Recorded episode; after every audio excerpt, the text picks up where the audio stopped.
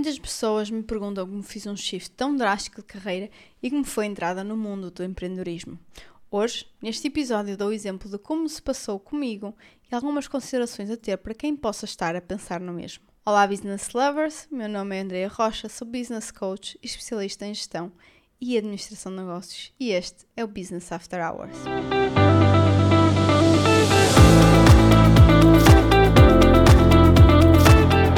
Olá, meus caros ouvintes do podcast Business After Hours, como estão? Espero que estejam, que tenham passado bem estes dias e deixem-me aí mensagens, falem comigo nas redes sociais, eu estarei sempre a responder. E hoje o que é que eu trago aqui? Hoje eu trago um episódio que está mais ligado a, experiências minhas particulares, não é? Uh, no, meu, no mundo profissional e isto até veio já eram mais que um pedido e também veio através de um pedido, uma caixinha de perguntas em que uh, eu perguntei aqui um, sugestões de temas para o podcast e este apareceu lá. E pronto, também já tinha aqui outros pedidos nesse sentido de, de mudança de carreira. Então vamos dividir por partes. Eu primeiro vou falar da, do shift de carreira, ok? Mudança de carreira e depois entrada no empreendedorismo. Isto é a minha versão muito pessoal do que se passou comigo. Uh, algumas ilações que eu tiro da minha experiência e também de pessoas uh, com as quais uh, me rodei, não é? Que eu já vim passar e fazer um, também mudanças de carreira. E é isso, não é? para nada que eu digo aqui é sempre sujeito a julgamento, não é? Mas mais aqui esta parte, porque efetivamente é, conta muito do meu percurso, como eu fiz as coisas e como as coisas aconteceram na minha vida. Para quem já conhece um pouco da minha história, e embora a mudança mais radical em termos de mudança de carreira tenha sido quando eu comecei a empreender, uh, isto em 2020, final de 2020, mesmo final, final de 2020, início de 2021, e comecei a fazer um shift na carreira, na realidade desde muito cedo, ou seja, logo nos primeiros 3 anos de experiência profissional. Uh, eu sou licenciada em Engenharia Química, eu fiz mestrado também em Engenharia Química, no ramo de, no ramo de especialização em otimização energética.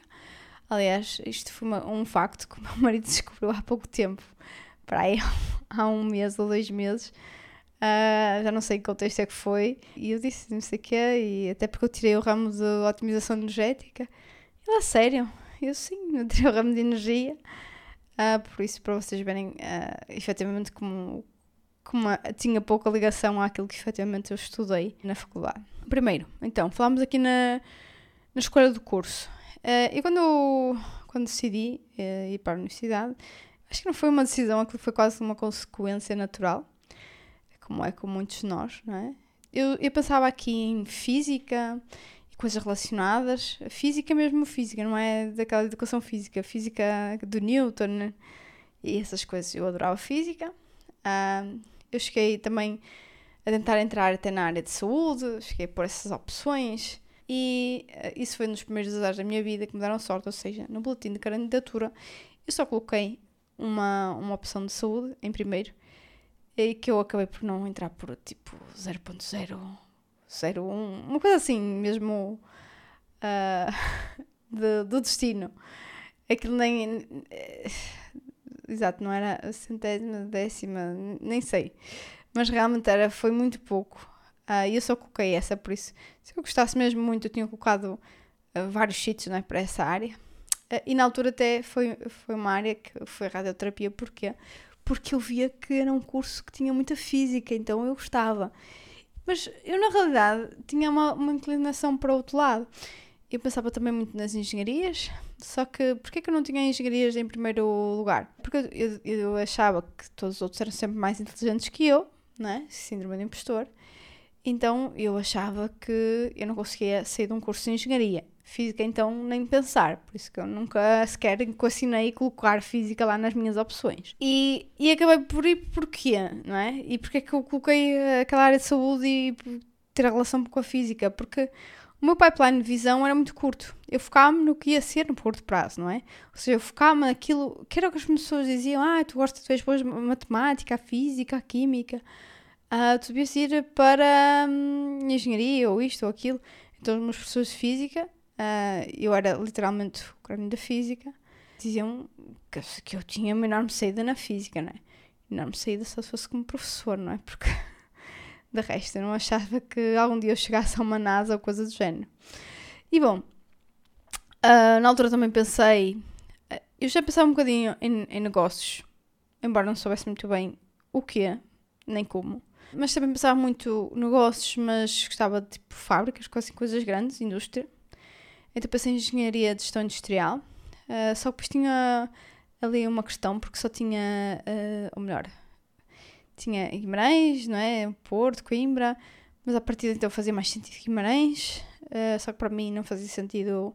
Eu, eu gostava de, de estudar fora, uh, isso era um dos meus objetivos e também não fazia sentido ir viver uh, para 15 km de casa, nem isso, não é? 10 km de casa uh, para, para outra casa, não é? Uh, então, também pensei em gestão. Sabia que gostava de empresas, mas não sabia bem o que era aquilo de gestão. Acho que até me confundi com a economia. Na realidade, vocês veem que, que eu nunca tive aqui guia nem ajuda neste processo. não tinha qualquer pessoa licenciada na minha família, por isso também não tinha qualquer referência, qualquer ajuda. Uh, facto que hoje não, não acontece, por exemplo, com, com, com um primo meu que tem mais chegado que, que, na altura que teve para entrar na faculdade, que eu acho que acabei por ser muito maior, maior guia, não é? Porque já tinha passado pelo processo, já estava noutra fase, no mercado de trabalho, uh, já efetivamente uh, conseguia direcioná-lo melhor. Eu, na altura, não tinha, então vivia seguindo daquilo que eu via e pronto, e assim um bocado às as camalhotas, mas pronto, lá, lá parei eu na licenciatura em Engenharia Química, que eu achava, bom, nunca mais vou acabar isto, mas afinal uh, aquilo não era menos. Eu fazia aquele bicho sete cabeças e para mim não foi assim tanto bicho sete cabeças. E eu trabalhei na, em algo relacionado com, com engenharia química nos primeiros três anos. Embora ainda assim não fosse efetivamente engenharia química, mas pronto, trabalhava numa indústria química como engenheiro de investigação e desenvolvimento e rapidamente me percebi que aquilo não era para mim. Mas ainda demorei uh, a sair dali, tal como já contei noutro episódio. Uh, e o porquê, e pronto, também na altura era a altura de que estava a Troika em Portugal, muita dificuldade, nenhum dos meus colegas tinha emprego, de repente tinha ali um emprego ao sair da faculdade, então parecia até um bocado ingrata, não é? De ter um emprego de uma forma tão fácil. Comecei a trabalhar, ainda estava no mestrado. Uh, parecia um bocado ingrato eu agora deixar aquilo, depois com mais inúmeras situações, então eu acabei por demorar a sair dali, praticamente 3 anos. E então o primeiro shift dá-se quando eu mudo para a indústria automóvel, que eu também já aqui falei um pouquinho sobre isso, uh, e eu estava a trabalhar diretamente com produção e gestão industrial. Os casos será dizer que eu nas próprias entrevistas fui o mais sincera possível e disse que eu não sabia nada daquilo que eles estavam lá a falar, e falavam em termos que eu nunca tinha ouvido falar na vida, e que era normal, expectável para alguém que teve uma formação muito diferente, que nunca trabalhou naquela área e que, inclusive, tinha poucos anos de experiência, mas que tinha muita vontade de entrar naquela área. Também, como já expliquei, eu acabei por conseguir entrar, uh, não para a parte técnica, como é óbvio, uh, só se eu tivesse estudado no Google, não é? Da gestão industrial no, nos dias anteriores, mas eu decidi ser sincera e dizer que isso não era o meu forte, não é? Ou pelo menos não seria até então, não seria uma forte porque eu não tinha, não tinha na altura esses conhecimentos, mas poderia adquirir e acabei por ficar pela outra questão, pela questão comportamental e de liderança e gestão de equipas. Então, passado dois ou três anos, eu fiz um novo shift. Neste caso, eu mudei depois para uma área, área texto. Trabalhava também com gestão industrial, mas já a um nível superior uh, de hierarquia, já uh, dirigia uma equipa de produção, a maior área de produção na, na fábrica na altura. E eu, entretanto, fui fazer o, MBA, não é? decidi sair dessa empresa e não sabia o que ia fazer a seguir. Eu pensava mais em gestão pura, mas dentro de, de operações, mas no final de tudo eu nem sabia muito bem. Então eu esperava que o MBA até o final eu tivesse uma resposta. E tive. o que levou à minha mudança foi a força das circunstâncias. Eu, eu não sabia muito bem, mas também sabia coisas que eu queria e que eu não queria. E uma das coisas que eu queria no final da MBA era ir para os Estados Unidos, era trabalhar nos Estados Unidos. O que é como, isso ainda não sabia muito bem. Uh, mas eu já estava a ponderar aí como é que ia fazer a coisa, como é que ia ser a, a, nossa vida, porque já era casada e tudo mal e tudo mais. E então já estava nesses planos todos. E, entretanto, há o Covid, não é? Quando eu estou uh, ali no meio do MBA. Uh, de tal forma que uh, nem era possível sequer ir para os Estados Unidos em turismo, não é? Quanto mais encontrar um visto para trabalhar e as empresas querer ir para trabalhar e toda a gente trabalhar remoto e todas essas circunstâncias. Para ajudar à festa, uh, quando eu estava a terminar o MBA, em novembro, penso eu, eu já estava grávida há sete meses. Ou seja, é que também não foi algo planeado, mas aconteceu e eu decidi levar para a frente, ainda bem. Uh, e o que é que acabou por acontecer? Que uh, basicamente eu fui ao, uh, eu, eu, não queria ficar parada, eu tinha que arranjar uma solução. Não me parecia que o mercado de trabalho, primeiro também não queria muito Portugal, mas ainda que fosse, já sabia que ia ser muito difícil. E eu era, em duas entrevistas ou três que tive, não tive mais que isso, eu fui muito sincera, eu estou grávida, eu sei que não dá para perceber, do outro lado, não é? Mas por isso, olha, tenham esta, esta informação em consideração e porque também não gostava que tivessem feito o mesmo a mim, não é? Que alguém entrasse, uh, tivesse na iminência de entrar para a minha empresa que escondesse esse facto, não é? Então, basicamente fui, uh, foi uma mudança aqui à força. E qual foi essa mudança? Foi para uma área e ao mesmo tempo empreender, mas isso depois eu explico à frente. E porquê que eu acho que correu bem? Porque toda esta mudança não é, que eu fiz a seguir, que eu já explico, que é entrada no empreendedorismo e gerir a empresa do meu marido, e, e, acabou por correr bem. Toda a formação que eu tive em gestão, uh, tive em gestão e administração de empresas, não é? Naquele período. Tive um, MBA, que é a melhor, uh, melhor formação que se pode ter nesse sentido. Uh, eu tinha experiência em vários contextos, vários tipos de empresa, setores. Uh, lidava com a gestão do topo da administração de uma empresa a vontade, o que eu querer, não é? Que as coisas corressem bem, isso é meio caminho andado. E então fiquei a, gerir a empresa do meu marido, na altura. Uh, foi, eu costumo dizer que foi a única entidade pregadora que, que me quis dar emprego, grávida, no último trimestre da gravidez. E uh, a minha vida aí teve basicamente um salto quântico. É quando a, a vida nos tira o tapete que nós damos saltos destes porque o empreendedorismo já era uma vontade escondida. E pelo meu medo, pela falsa segurança do que era o, o, os empregos que eu tinha e até pelo elevado custo de oportunidade que havia do outro lado. Porque eu já estava um patamar muito uh, elevado para a idade que eu tinha. Uh, muito confortável, com excelentes condições. Tinha acabado de fazer um MBA, pago por mim, a full time, numa escola de referência, uma das melhores escolas uh, da Europa e do mundo. Então, basicamente, eu ia ter, uh, depois dessa fase passada, não é? Muitas oportunidades e o custo de oportunidade é efetivamente elevado face a começar algo do zero. E então, lições que eu tirei da minha história de mudança de carreira e de outras que vi. Sempre possível, muda assim que te apercebas dessa vontade. Não procrastines, ok? Não deixes andar, não escondas essa tua vontade. Vai mudando aos poucos, se calhar primeiro setor, ou ir mudando para funções mais aproximadas àquilo que tu fazes neste momento, não é? Até chegares onde pretendes. Procurar empresas com dimensão que te permitam esse shift, isto também pode ser importante, conseguir fazer o shift dentro da própria empresa, isso acontece normalmente em multinacionais. Aposta no teu branding pessoal e demonstra o teu conhecimento nessa área em que te queres focar, nomeadamente, não é? Através de conteúdos nas redes sociais, criar um site, um portfólio, o que seja. As aprendizagens da tua área anterior, de certeza que tem coisas que são transversais ou coisas até que podes melhorar na nova área por skills e ferramentas que adquiriste anteriormente. Eu sei que sou muito diferente de todas as pessoas, ou tenho atitudes muito diferentes, uma filosofia muito diferente de trabalhar de todas as pessoas que estavam na empresa do meu marido, porque o meu background era completamente diferente daquelas pessoas. E isso fez uma diferença positiva, não é? Fez mudança positiva. Depois, formação, aprender, aprender, aprender. Mostrar conhecimento, mostrar qualificações. Se queremos que alguém aposte em nós, numa nova área, nós temos de ser os primeiros a apostar. Temos já a levar bagagem. Não é esperar que alguém aposte em nós e que tenha o custo da nossa aprendizagem, não é? só para isso vão ao mercado e vão buscar alguém já da área.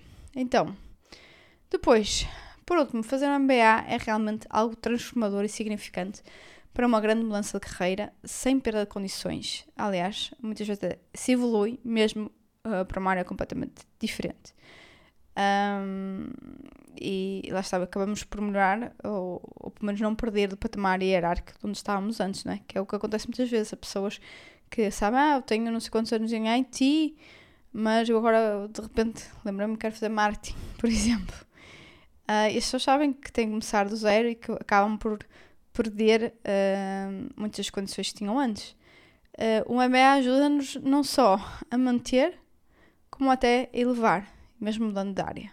Uh, tem esse efeito, mas também, claro, há um investimento por trás uh, de fazer um MBA. Depois, a vida, foi a vida que me versou, e só agradeço todos os acasos e azares da minha vida, digo sempre isto, porque foram eles que me levaram para onde estou hoje. É a lei da atração a funcionar e muitas vezes nem sabemos como as coisas aconteceram, mas uh, empreender, ter várias empresas, sempre foi um desejo uh, arrumado de parte da minha vida, talvez ali camuflado por algumas crenças e que eu deixava para os, pensava, para os 40 e tal anos, eu talvez faça isso, quando já tiver muita estabilidade financeira, já tiver feito muita coisa, tiver aprendido muito, uh, talvez me possa dar esse luxo, achava eu.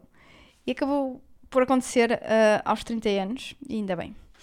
A felicidade que eu tenho em fazer o que gosto, com quem gosto, em que as dificuldades eu vejo como oportunidades, é priceless. E agora, ser empreendedor e entrar no mundo do empreendedorismo. Tal como eu disse, uh, eu também fui forçada, no meu caso, não é normalmente o, o, caso habitual, não é? Normalmente as pessoas são, são forçadas a entrar, no, ou melhor, há três formas aqui de entrar no empreendedorismo, assim, de forma geral. Uma é forçada, porque normalmente as pessoas perdem o emprego, então acabam por abrir negócio. Depois há outras pessoas que herdam o negócio. E depois há aquelas pessoas que têm um sonho, não é? Um objetivo e um desejo de empreender. Ter empresa, ser empresário, o que seja. Quando ela é forçada, corre bem se a pessoa for uma lutadora lutadora da vida, que nada abale, que a demova e que depois toma aquilo como missão, levar a empresa, porque já é difícil quando o caminho, quando é o caminho que escolhemos, imaginem quando não é, não é? Quando é porque é uma segunda alternativa porque não encontramos outra e porque basicamente temos de nos fazer à vida. Corre bem, como no meu caso, né? mas eu acho que não, não é o mais normal. Foi, foi uma, uma situação sui generis, mas porque na realidade já havia esse bichinho, não é? Só que ele estava escondido. E a intenção aqui ocorre bem. Corre bem no sentido de ir operando negócio. Não quer dizer que corra bem no sentido de ele crescer, de terem levado sucesso, de prosperar. Temos aqui um grande negócio, não é? Depois temos as pessoas então que herdaram um negócio. A maior parte das vezes aquilo é visto como uma responsabilidade que a pessoa não consegue, não quer, não estava à espera de lidar. Muitas vezes é quase como um presente amaldiçoado, ainda que não tivesse sido dado com essa intenção mas normalmente também são uh, as pessoas que mais recorrem à ajuda para garantir que levam a missão a bom porto. Porquê? Porque querem perpetuar o negócio. Muitos casos de empresas familiares que não resultam, muitas vezes é quando os descendentes já lá foram inseridos no organograma de alguma forma, lhes foi dado ali um, um cargo, um lugar, mas não houve esse ato de sucessão. Uh, mas normalmente quando há esse ato de sucessão acaba por haver essa responsabilidade delegada. Mas pronto, isso são outros 500. Por último, porque perseguem o sonho de ser empreendedores, de ser empresários. Um, este, quando não resulta, não é uh, por falta de resiliência, de vontade, de voltar a levantar. Pode cair e cai muitas vezes por lacunas de formação na área de gestão e volta a, a, a levantar e um, volta a lembrar: fazer um negócio crescer e prosperar não é sobre vendas. É, não é sobre criar ofertas para clientes, não é sobre escalar negócios, não é funis de vendas e não sei quantos discos. Ou melhor, é sobre isso e muito mais. Na realidade, é muito mais que interessa. É a parte da gestão. Que, em que a maior parte das pessoas falha, e por isso é que nós temos um tecido empresarial pobre, tipicamente PMEs, e tipicamente com rácios uh, pouco interessantes. Muitas vezes nem se conhece os rácios, nem o que, é que são esses rácios financeiros, não é? Mas pronto. E então, dicas para quem quer entrar no empreendedorismo. Isto, mais uma vez, dita a minha experiência, que vale que vale. Um, filtrar as ideias. ver as que têm maior chance de sucesso, aquelas que vão no sentido que o mercado evolui. É algo que vai estar aí nos próximos 10, 20 anos. Se não é, esqueçam. Vão estar a sugar o oxigênio até à última e a correr atrás do negócio que tem os dias contados. 2. Ter um fundo de emergência altamente reforçado, pelo menos 2 anos de despesas fixas cobertas. Tirar um negócio do zero é muito esgotante. É dispendioso. Vais precisar de ter a tua vida controlada para garantir que não vais fazer más escolhas por falta de dinheiro logo no início.